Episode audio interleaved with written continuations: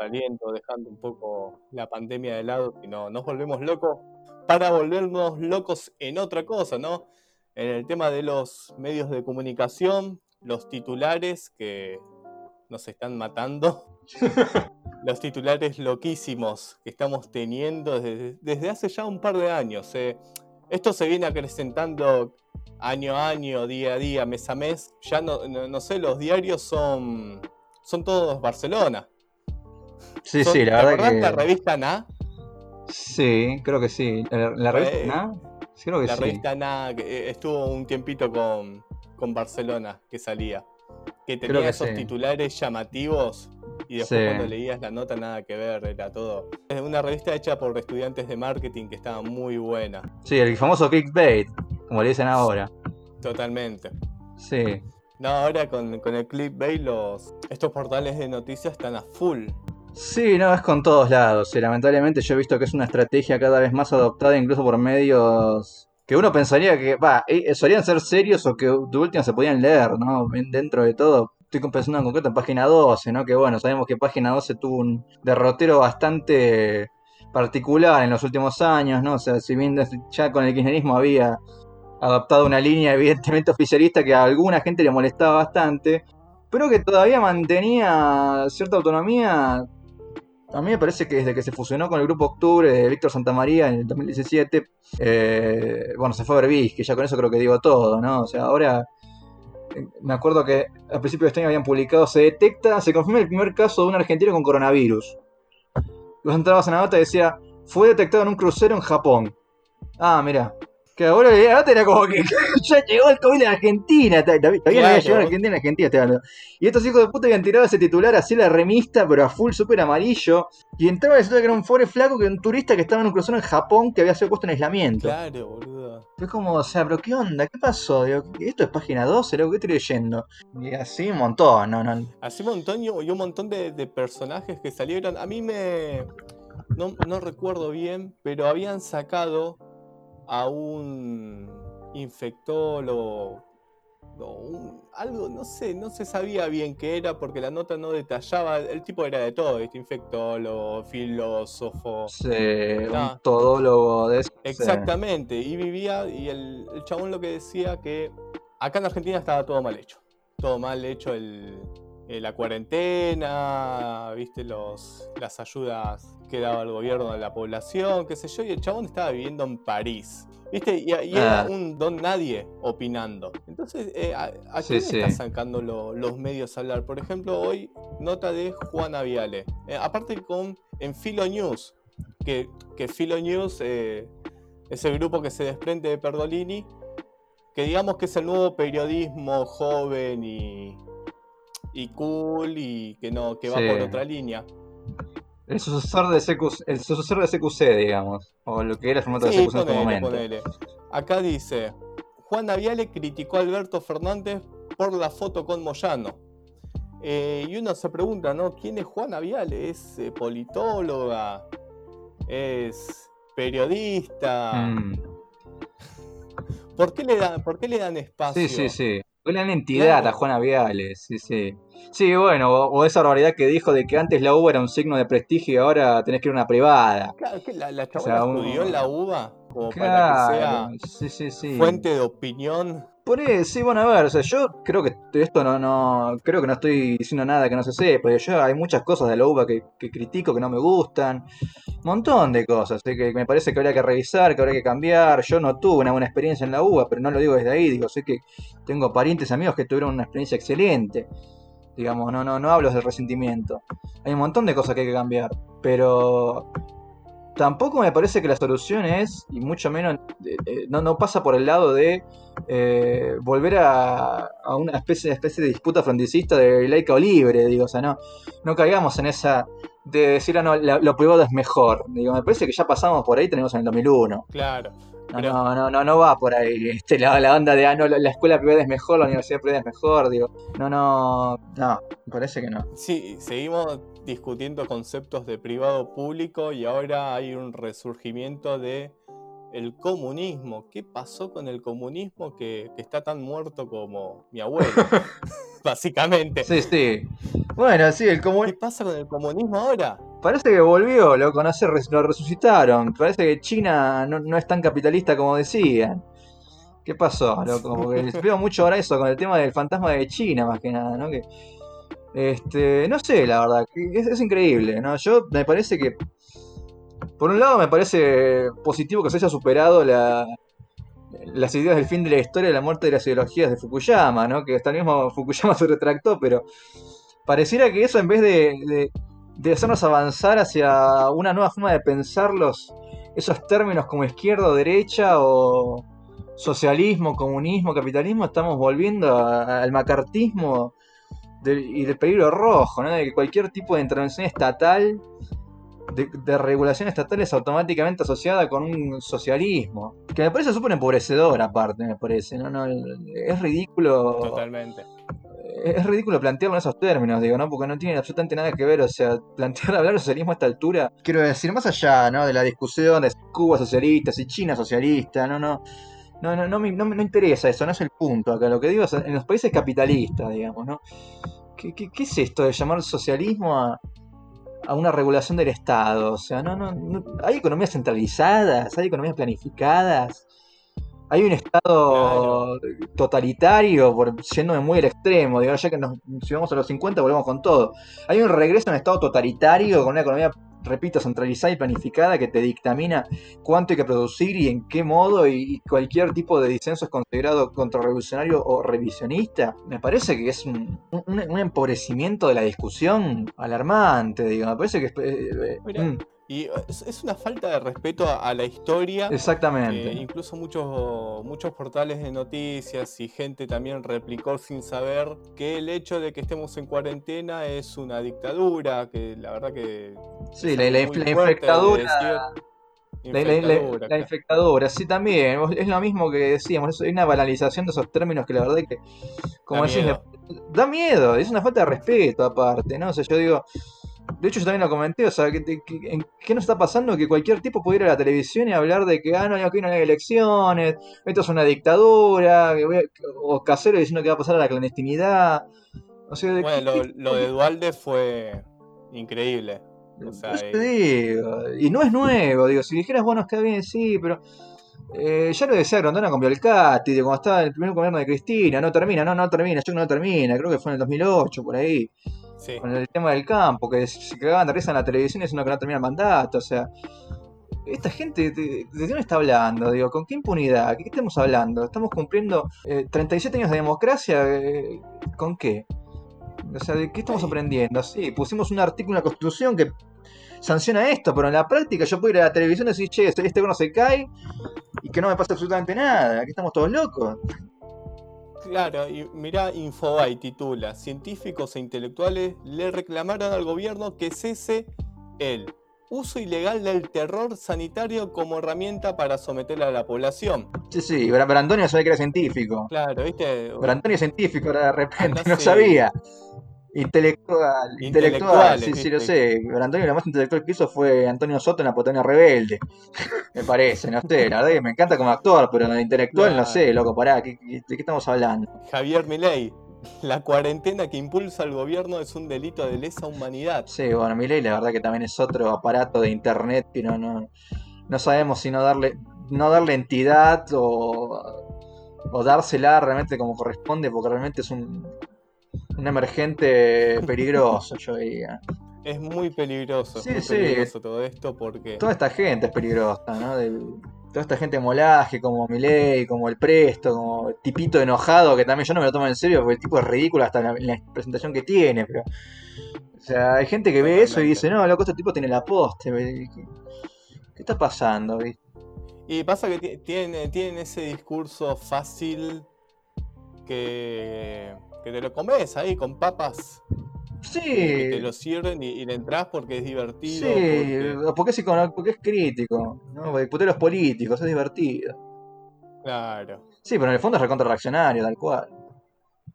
Es que ese es el problema, o sea, de hecho este tipo de tipito enojado, recién estaba viendo el canal de él, tiene una entrevista a López Murphy, man. Milei tiene una entrevista con Caballo. O sea, Sí. ¿Qué tiene que necesitas un cartel luminoso para que te quede más claro que eso?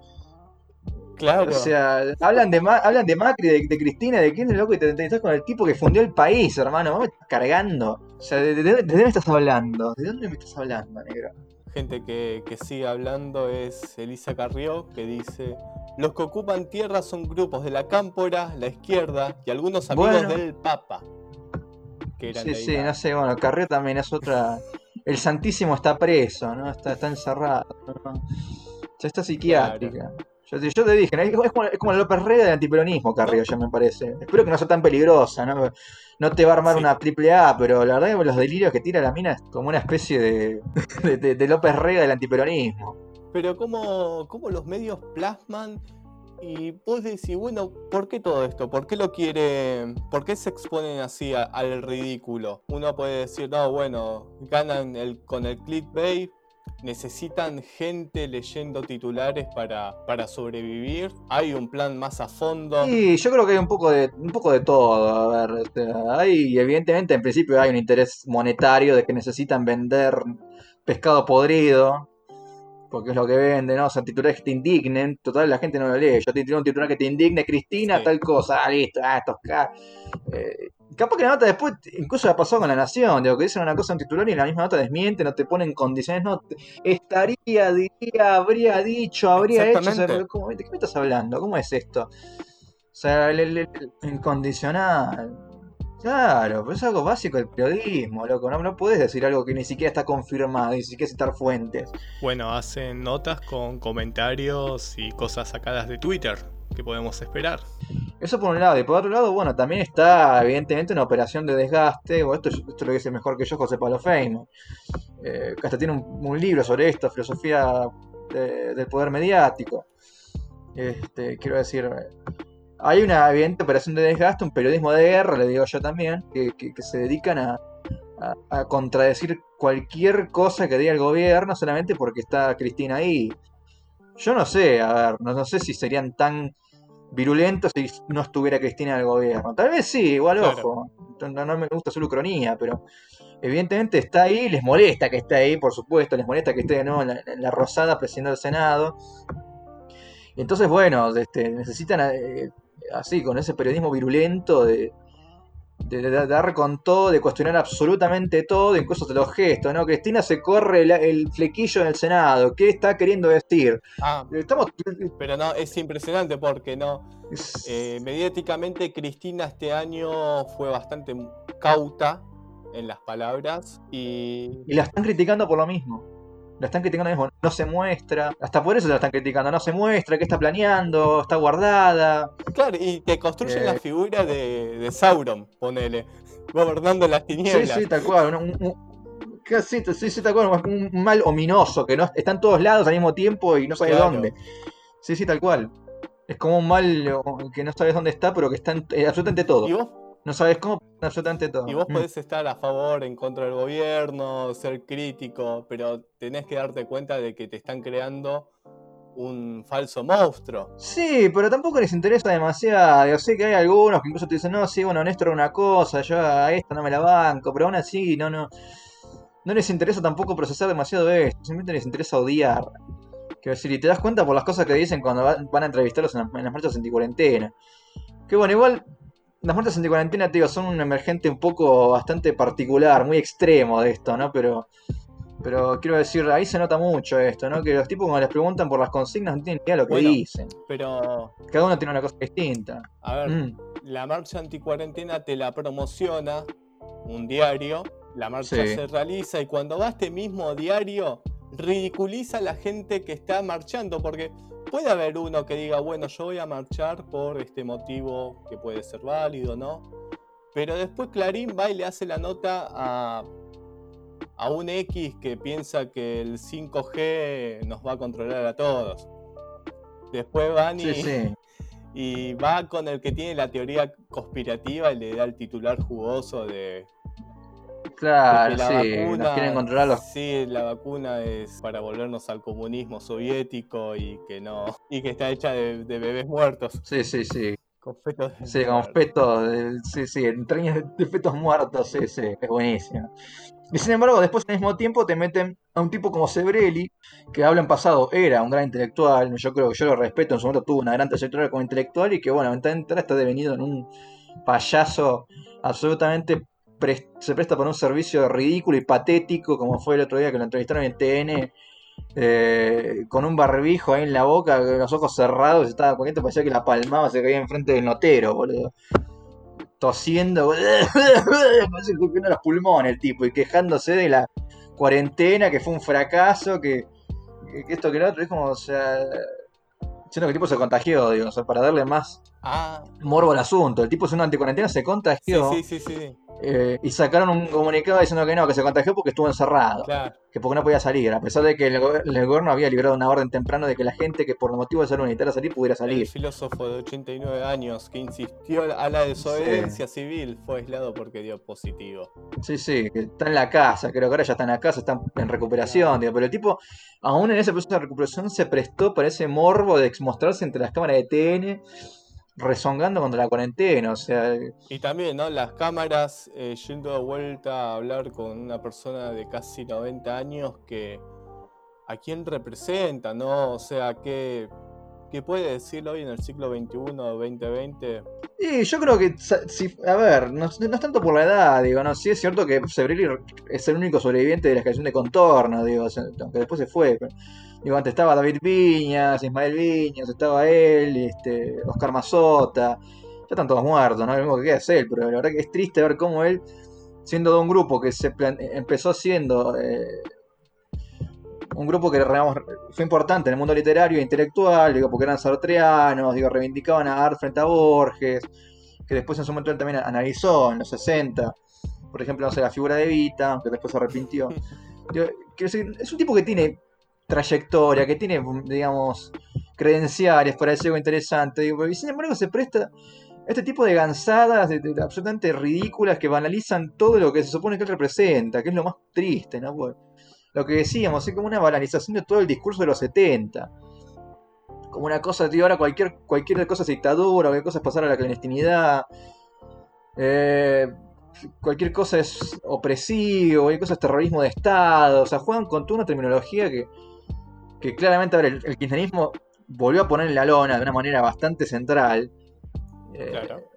pero la banalizan, digo. Por eso digo, yo- es por eso también, porque no le perdonan al kirchnerismo que haya puesto eso con. De nuevo, digamos, en el, en el centro de la arena política. Me parece que también hay por eso, hay un resentimiento por ese lado. Claro, entiendo, entiendo. Pero también es como todo lo- todos los días se superan con algo nuevo, pero ¿cuál va a ser la, la gota que derrame el vaso? O sea, ya... es como... Y mira, no sé. Claro, es mm, jodido a ver qué, qué puede llegar a pasar con, con todo esto.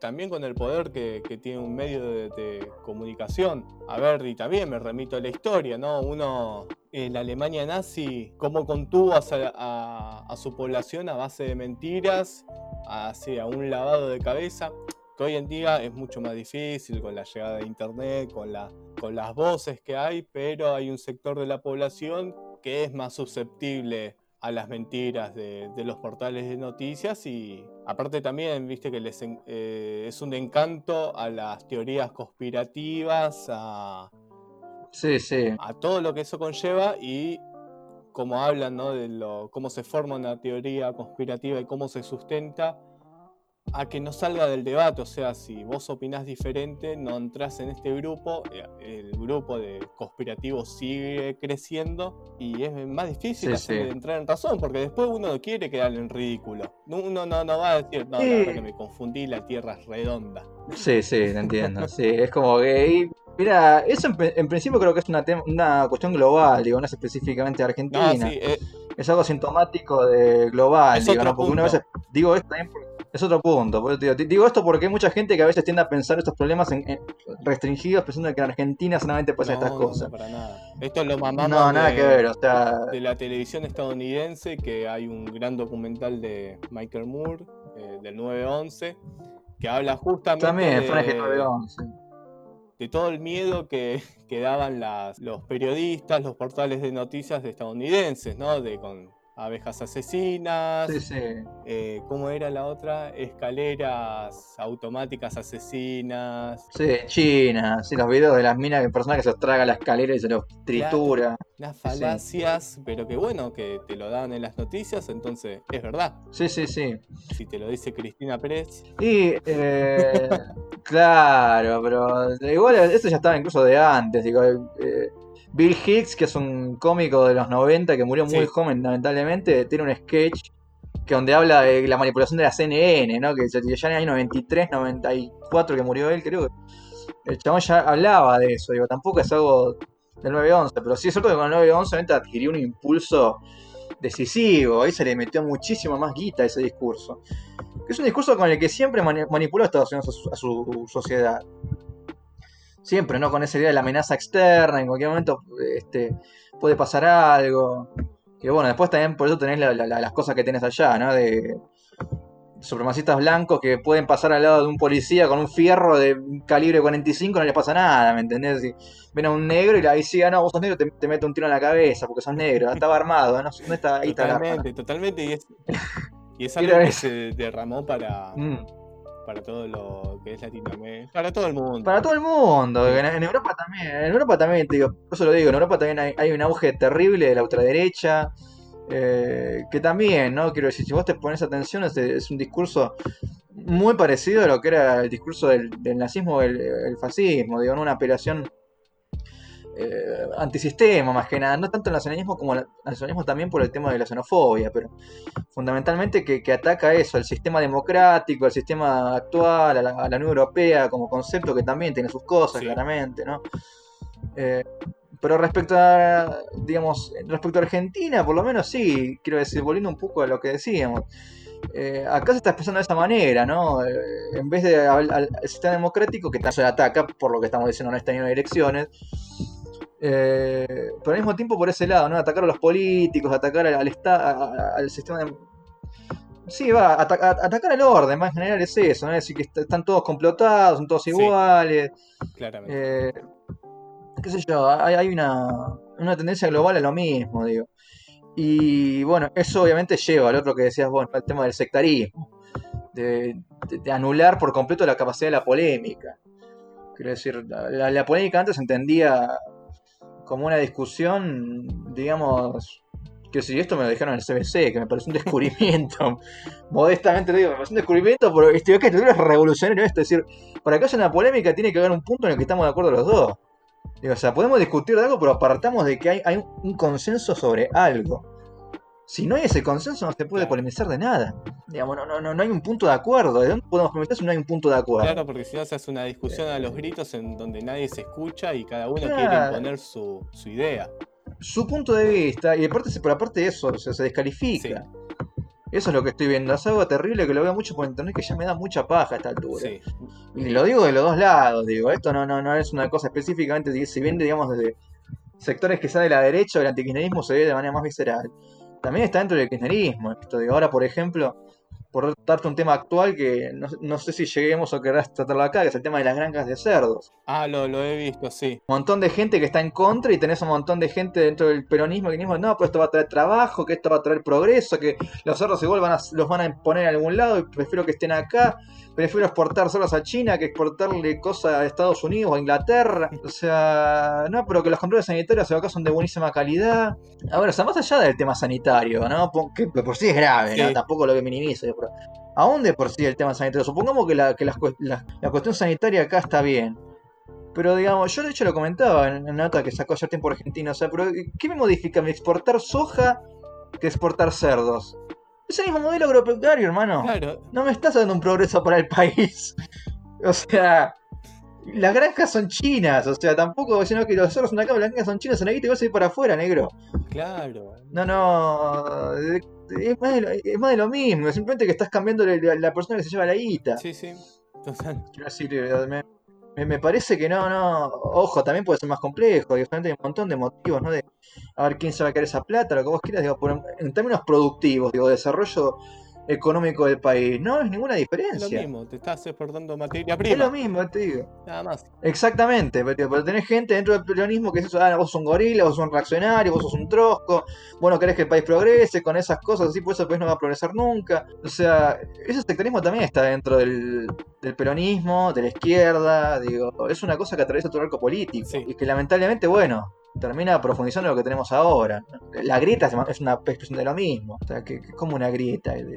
Claro. Al final la, la- la grieta está, ponele que está, pero la tenemos usando para poner del otro lado a gente con la que capaz estás de acuerdo, pero por una talla, ah no, vos ya estás del otro lado, loco. Vos sos funcional, vos sos un gorila funcional a la derecha.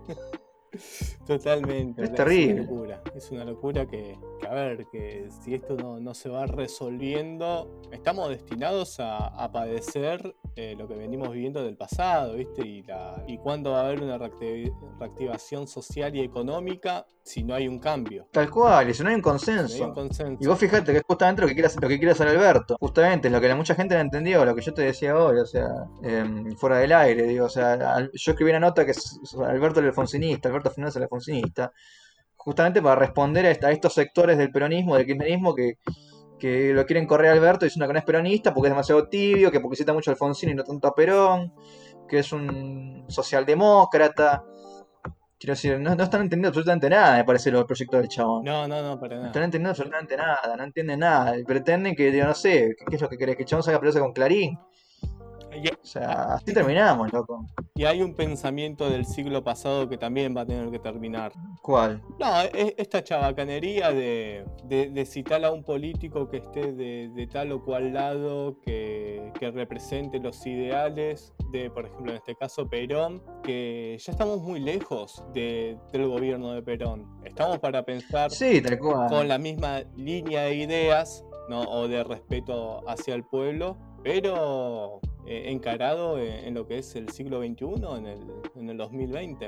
Y bueno, sí, ese es el gran problema, ¿no? O sea, quiero decir, Perón es de alguna manera ineludible porque es el político más importante de la argentina. Digo, sigue siendo una figura muy. que atrae mucha gente, quiero decir, no está muy capitalizada por sectores populares. Que si no es un tipo que lo pueda hacer tan fácilmente.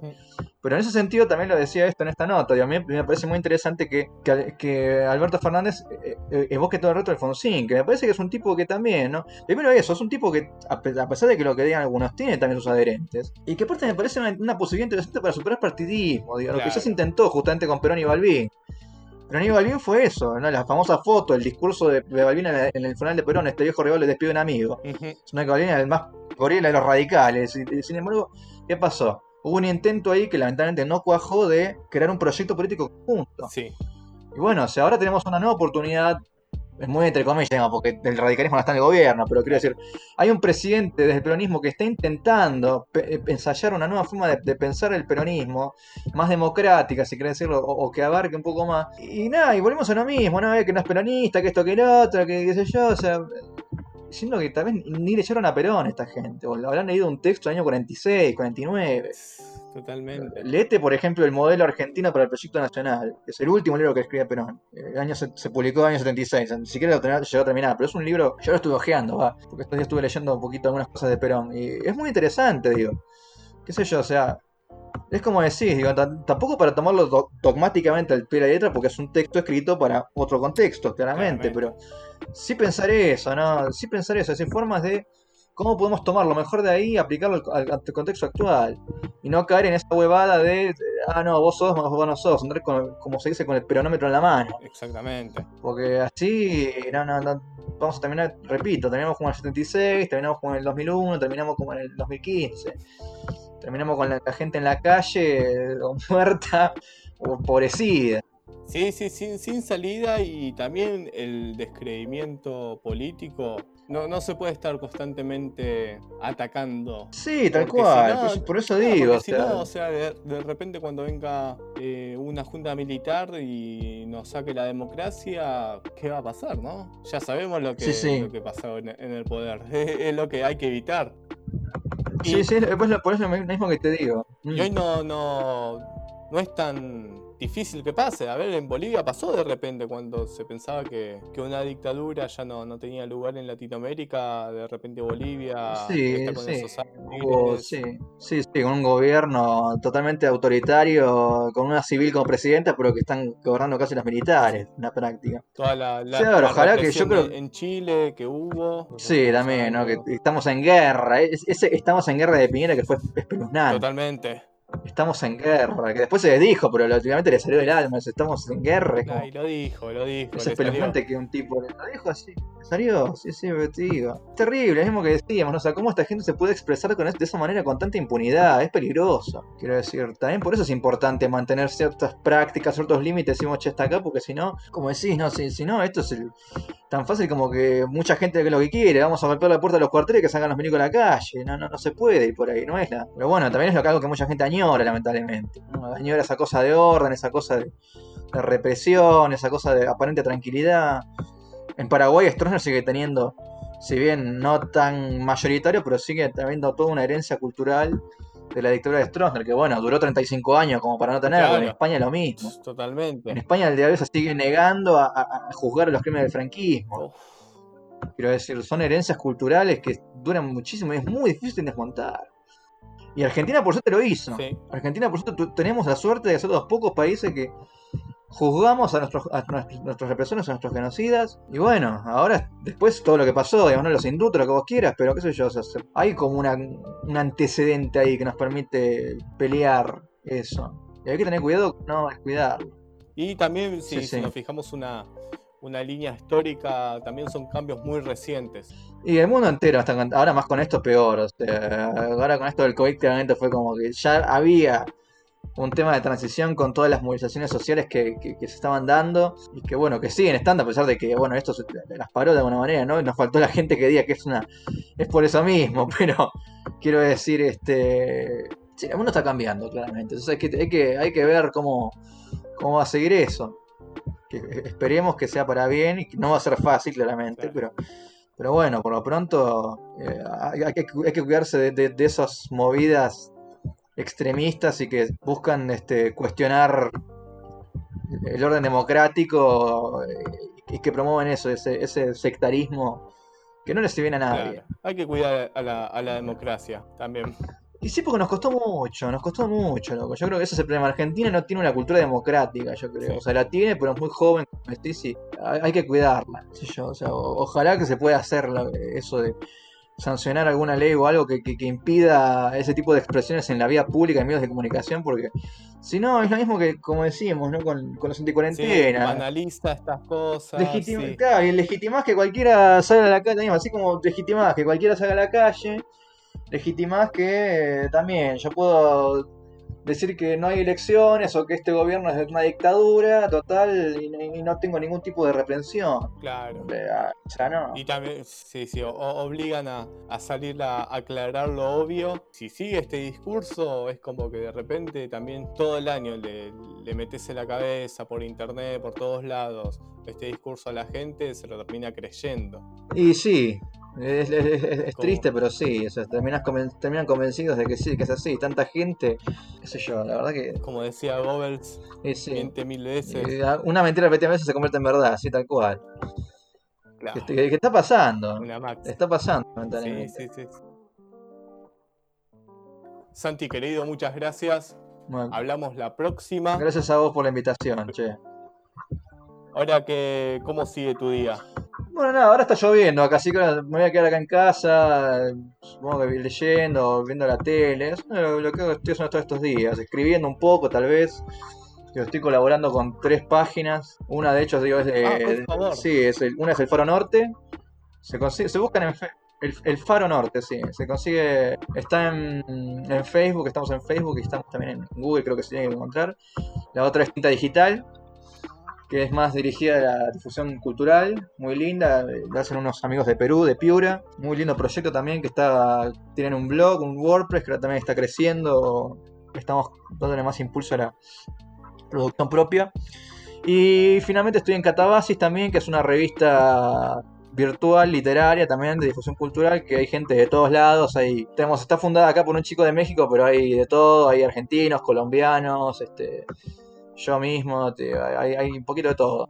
Este, así que nada, estoy con ellos tres, que por suerte son tres grupos muy lindos, que si los querés seguir, la, gente que nos escucha los quiere seguir, también estaría buenísimo.